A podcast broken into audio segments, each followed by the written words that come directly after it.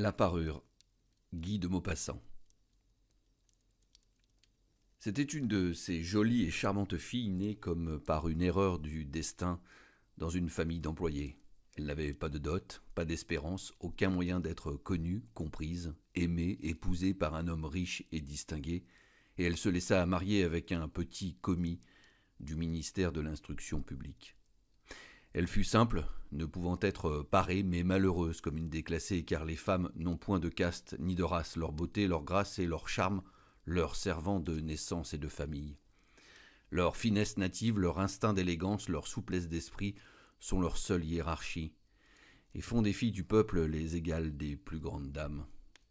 Elle souffrait sans cesse, se sentant née pour toutes les délicatesses et tous les luxes, elle souffrait de la pauvreté de son logement, de la misère des murs, de l'usure des sièges, de la laideur des étoffes. Toutes ces choses dont une autre femme de sa caste ne se serait même pas aperçue la torturaient et l'indignaient. La vue de la petite Bretonne qui faisait son humble ménage éveillait en elle des regrets désolés et des rêves éperdus. Elle songeait aux antichambres muettes capitonnées avec des tentures orientales éclairées par de hautes torchères de bronze, et aux deux grands valets en culottes courtes qui dormaient dans les larges fauteuils assoupis par la chaleur lourde du calorifère. Elle songeait aux grands salons vêtus de soie ancienne, aux meubles fins portant des bibelots inestimables, et aux petits salons coquets, parfumés, faits pour la causerie de cinq heures avec les amis les plus intimes, les hommes connus et recherchés, dont toutes les femmes envient et l'attention. Quand elle s'asseyait pour dîner devant la table ronde couverte d'une nappe de trois jours en face de son mari qui découvrait la soupière en déclarant d'un air enchanté Ah, le bon pot-au-feu, je ne sais rien de meilleur que cela. Elle songeait au dîner fin, aux argenteries reluisantes aux tapisseries peuplant les murailles de personnages anciens et d'oiseaux étranges au milieu d'une forêt de féerie. Elle songeait aux plats esquis servis en des vaisselles merveilleuses, aux galanteries chuchotées et écoutées avec un sourire de sphinx, tout en mangeant la chair rose d'une truite ou les ailes de Gilenotte. Elle n'avait pas de toilette, pas de bijoux, rien. Elle n'aimait que cela. Elle se sentait faite pour cela. Elle eut tant désiré plaire, être enviée, être séduisante et recherchée. Elle avait une amie riche, une camarade de couvent, qu'elle ne voulait plus aller voir, tant elle souffrait en revenant, et elle pleurait pendant des jours entiers de chagrin, de regret, de désespoir, de détresse. Or, un soir, son mari rentra l'air glorieux, et tenant à la main une large enveloppe. Tiens, dit-il, voici quelque chose pour toi. Elle déchira vivement le papier et en tira une carte imprimée qui portait ces mots. Le ministre de l'Instruction publique et Madame Georges Ramponneau prient Monsieur et Madame Loisel de leur faire l'honneur de venir passer la soirée à l'hôtel du ministère le lundi 18 janvier. Au lieu d'être ravie, comme l'espérait son mari, elle jeta avec dépit l'invitation sur la table, murmurant Que veux-tu que je fasse de cela Mais, ma chérie, je pensais que tu serais contente. Tu ne sors jamais. Et c'est une occasion, cela, une belle. J'ai eu une peine infinie à l'obtenir. Tout le monde en veut. Et c'est très recherché. On ne donne pas beaucoup aux employés. Tu verras là tout le monde officiel. Elle le regardait d'un œil irrité, et elle déclara avec impatience. Que veux-tu que je me mette sur le dos pour aller là? Il n'y avait pas songé, il balbutia. Mais la robe avec laquelle tu vas au théâtre, elle me semble très bien à moi.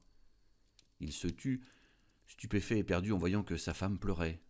De grosses larmes descendaient lentement des coins des yeux vers les coins de la bouche. Il bégaya Qu'as-tu Qu'as-tu? Mais par un effort violent, elle avait dompté sa peine et elle répondit d'une voix calme en essuyant ses joues humides. Rien. Seulement, je n'ai pas de toilette et par conséquent, je ne peux pas aller à cette fête. Donne ta carte à quelques collègues dont la femme sera mieux nippée que moi. Il était désolé. Il reprit. Voyons, Mathilde, combien cela coûterait-il une toilette convenable qui pourrait te servir encore en d'autres occasions, quelque chose de très simple Elle réfléchit quelques secondes, établissant ses comptes, et songeant aussi à la somme qu'elle pouvait demander sans attirer un refus immédiat et une exclamation effarée du commis économe. Enfin, elle répondit en hésitant je ne sais pas au juste, mais il me semble qu'avec euh, quatre cents francs, je pourrais arriver. Il avait un peu pâli car il réservait juste cette somme pour acheter un fusil et s'offrir des parties de chasse l'été suivant dans la plaine de Nanterre avec quelques amis qui allaient tirer des alouettes par là le dimanche. Il dit cependant Soit, je te donne quatre cents francs, mais tâche d'avoir une belle robe. Le jour de la fête s'approchait et madame Loisel semblait triste, inquiète, anxieuse. Sa toilette était prête, cependant, son mari lui dit un soir Qu'as-tu Voyons, tu, es toute drôle depuis trois jours.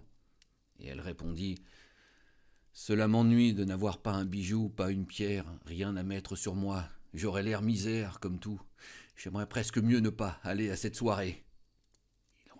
Tu mettras des fleurs naturelles, c'est très chic en cette saison. Pour dix francs, tu auras deux ou trois roses, magnifiques. Elle n'était point convaincue. Non, il n'y a rien de plus humiliant que d'avoir l'air pauvre au milieu de femmes riches. Mais son mari s'écria Que tu es bête Va trouver ton amie Madame Forestier et demande-lui de te prêter des bijoux. Tu es bien assez lié avec elle pour faire cela. Elle poussa un cri de joie. C'est vrai, je n'y avais point pensé. Le lendemain, elle se rendit chez son amie et lui conta sa détresse. Madame Forestier alla vers son armoire à glace, prit un large coffret, l'apporta, l'ouvrit et dit à Madame Loisel Choisis, ma chère. Elle vit d'abord des bracelets, puis un collier de perles, puis une croix vénitienne, or et pierreries d'un admirable travail. Elle essayait les parures devant la glace, hésitait, ne pouvait se décider à les quitter, à les rendre. Elle demandait toujours Tu n'as plus rien d'autre? Mais si, cherche, je ne sais pas ce qui peut te plaire. Tout à coup, elle découvrit dans une boîte de satin noir une superbe rivière de diamants, et son cœur se mit à battre d'un désir immodéré. Ses mains tremblaient en la prenant. Elle l'attacha autour de sa gorge, sur sa robe montante, et demeura en extase devant elle-même. Puis elle demanda hésitante, pleine d'angoisse.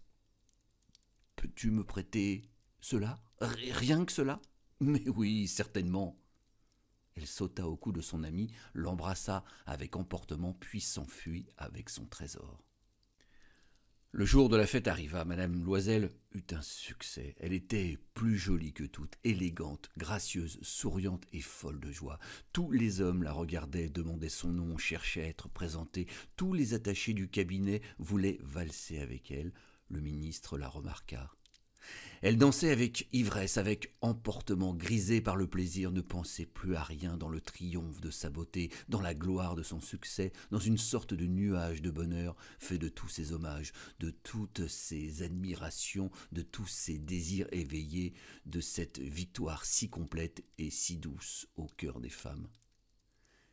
Elle partit vers quatre heures du matin, son mari depuis minuit dormait dans un petit salon désert avec trois autres messieurs dont les femmes s'amusaient beaucoup. Il lui jeta sur les épaules les vêtements qu'il avait apportés pour la sortie, modestes vêtements de la vie ordinaire dont la pauvreté jurait avec l'élégance de la toilette de bal. Elle le sentit et voulut s'enfuir pour ne pas être remarquée par les autres femmes qui s'enveloppaient dans de riches fourrures. Loisel la retenait. Attends donc, tu vas attraper froid dehors, je vais appeler un fiacre. Mais elle ne l'écoutait point et descendait rapidement l'escalier. Lorsqu'ils furent dans la rue, ils ne trouvèrent pas de voiture, et ils se mirent à chercher, criant après les cochers qu'ils voyaient passer de loin. Ils descendaient vers la Seine, désespérés, grelottants. Enfin, ils trouvèrent sur le quai un de ces vieux coupés noctambules qu'on ne voit plus dans Paris que la nuit venue, comme s'ils eussent été honteux de leur misère pendant le jour. Il les ramena jusqu'à leur porte, rue des Martyrs, et ils remontèrent tristement chez eux. C'était fini pour elle, et il songeait, lui, qu'il lui faudrait être au ministère à dix heures. Elle ôta les vêtements dont elle s'était enveloppée les épaules devant la glace afin de se voir encore une fois dans sa gloire. Mais soudain elle poussa un cri. Elle n'avait plus sa rivière autour du cou. Son mari, à moitié dévêtu, déjà demanda Qu'est-ce que tu as? Elle se tourna vers lui, affolée. J'ai je, n'ai plus la rivière de Madame Forestier. Il se dressa éperdu. Quoi? Comment? Mais c'est pas possible Et ils cherchèrent dans les plis de la robe, dans les plis du manteau, dans les poches, partout. Ils ne la trouvèrent point. Ils demandaient Tu es sûr que tu l'avais encore en quittant le bal? Oui, je l'ai touchée dans le vestibule du ministère. Mais si tu l'avais perdue dans la rue, nous l'aurions entendue tomber. Elle doit être dans le fiacre. Oui, c'est probable. As-tu pris le numéro? Non. Et toi, tu ne l'as pas regardé Non. Il se contemplait. Atterré, enfin Loisel se rhabilla. Je vais, dit-il, refaire tout le trajet que nous avons fait à pied pour voir si je ne la retrouverai pas. Et il sortit. Elle demeura en toilette de soirée, sans force pour se coucher, abattue sur une chaise, sans feu, sans pensée. Son mari rentra vers sept heures. Il n'avait rien trouvé. Il se rendit à la préfecture de police, aux journaux, pour faire promettre une récompense aux compagnies de petites voitures, partout, enfin où un soupçon d'espoir le poussait. Elle attendit tout le jour, dans le même état d'effarement devant cet affreux désastre.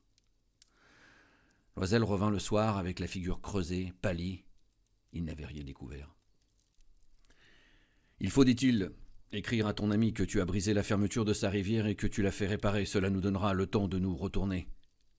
Elle écrivit sous sa dictée. Au bout d'une semaine, ils avaient perdu toute espérance. Et Loisel, vieilli de cinq ans, déclara Il faut aviser à remplacer ce bijou. Ils prirent le lendemain la boîte qu'il avait enfermée et se rendirent chez le joaillier dont le nom se trouvait dedans. Il consulta ses livres. Ce n'est pas moi, madame, qui ai vendu cette rivière, j'ai dû seulement fournir l'écrin. Alors ils allèrent de bijoutier en bijoutier, cherchant une parure pareille à l'autre, consultant leurs souvenirs, malades tous deux de chagrin et d'angoisse. Ils trouvèrent dans une boutique du Palais Royal un chapelet de diamants qui leur parut entièrement semblable à celui qu'ils cherchaient. Il valait quarante mille francs. On leur laisserait à trente-six mille. Ils prièrent donc le joaillier de ne pas le vendre avant trois jours, et ils firent condition qu'on le reprendrait pour trente-quatre mille francs si le premier était retrouvé avant la fin de février. Loisel possédait dix-huit mille francs que lui avait laissé son père. Il emprunterait le reste. Il emprunta, demandant mille francs à l'un, cinq cents à l'autre, cinq louis par ici, trois louis par là. Il fit des billets, prit des engagements ruineux, eut affaire aux usuriers, à toutes les races de prêteurs. Il compromit toute la fin de son existence, risqua sa signature sans savoir même s'il pourrait y faire honneur, et épouvanté par les angoisses de l'avenir, par la noire misère qui allait s'abattre sur lui, par la perspective de toutes les privations physiques et de toutes les tortures morales, il alla chercher la rivière nouvelle en déposant sur le comptoir du marchand trente-six mille francs. Quand Madame Loisel reporta la parure à Madame Forestier, celle-ci lui dit d'un air froissé Tu aurais dû me la rendre plus tôt, car je pouvais en avoir besoin. Elle n'ouvrit pas l'écrin, ce que redoutait son ami. Si elle s'était aperçue de la substitution, qu'aurait-elle pensé Qu'aurait-elle dit? Ne l'aurait-elle pas prise pour une voleuse? Madame Loisel connut la vie horrible des nécessiteux. Elle prit son parti d'ailleurs tout d'un coup héroïquement. Il fallait payer cette dette effroyable, elle paierait. On renvoya la bonne, on changea de logement, on loua sous les toits une mansarde. Elle connut les gros travaux du ménage, les odieuses besognes de la cuisine, elle lava la vaisselle, usant ses ongles roses sur les poteries grasses et le fond des casseroles. Elle savonna le linge sale, les chemises et les torchons qu'elle faisait sécher sur une corde. Elle descendit à la rue chaque matin les ordures et monta l'eau, s'arrêtant à chaque étage pour souffler et vêtue comme une femme du peuple, elle alla chez le fruitier, chez l'épicier, chez le boucher, le panier au bras, marchandant, injurié, défendant sou à sou son misérable argent. Il fallait donc chaque mois payer les billets, en renouveler d'autres, obtenir du temps. Le mari travaillait le soir à mettre au net les comptes d'un commerçant, et la nuit souvent il faisait de la copie à cinq sous la page. Et cette vie dura dix ans. Au bout de dix ans, ils avaient tout restitué. Tout, avec le taux de l'usure et de l'accumulation des intérêts superposés. Madame Loisel semblait vieille maintenant. Elle était devenue la femme forte et dure et rude des ménages pauvres. Mal peignée avec les jupes de travers et les mains rouges, elle parlait haut, lavait à grand dos les planchers. Mais parfois, lorsque son mari était au bureau, elle s'asseyait auprès de la fenêtre et elle songeait à cette soirée d'autrefois, à ce bal où elle avait été si belle et si fêtée. Que serait-il arrivé si elle n'avait point perdu cette parure? Qui sait? Qui sait? Comme la vie est singulière, changeante, comme il faut peu de choses pour vous perdre ou vous sauver. Or, un dimanche, comme elle était allée faire un tour aux Champs-Élysées pour se délasser des besognes de la semaine, elle aperçut tout à coup une femme qui promenait un enfant. C'était Madame Forestier, toujours jeune, toujours belle, toujours séduisante. Mademoiselle se sentit émue. Allait-elle lui parler? Oui, certes. Et maintenant qu'elle avait payé, elle lui dirait tout. Pourquoi pas? Elle s'approcha. Bonjour, Jeanne. L'autre, ne la reconnaissant point, s'étonnant d'être appelée aussi familièrement par cette bourgeoise, elle balbutia Mais madame, je ne sais pas, vous devez vous tromper. Non, je suis Mathilde Loisel. Son ami poussa un cri. Oh Ma pauvre Mathilde Comme tu es changée Oui, j'ai eu des jours bien durs depuis que je ne t'ai vue, et bien des misères, et cela à cause de toi. De moi? Comment ça? Tu te rappelles bien cette rivière de diamants que tu m'as prêtée pour aller à la fête du ministère? Oui, bien. Eh bien, je l'ai perdue. Comment, puisque tu me l'as rapportée? Je t'en ai rapporté une autre toute pareille, et voilà dix ans que nous la payons. Tu comprends que ce n'était pas aisé pour nous qui n'avions rien. Enfin, c'est fini, je suis rudement contente. Madame Forestier s'était arrêtée. Tu dis que tu as acheté une rivière de diamants pour remplacer la mienne? Oui, tu ne t'en étais pas aperçu, hein? Elle était bien pareille. Elle souriait d'une joie orgueilleuse et naïve. Madame Forestier, fort émue, lui prit les deux mains. Oh, ma pauvre Mathilde, mais la mienne était fausse. Elle valait au plus 500 francs. 17 février 1884.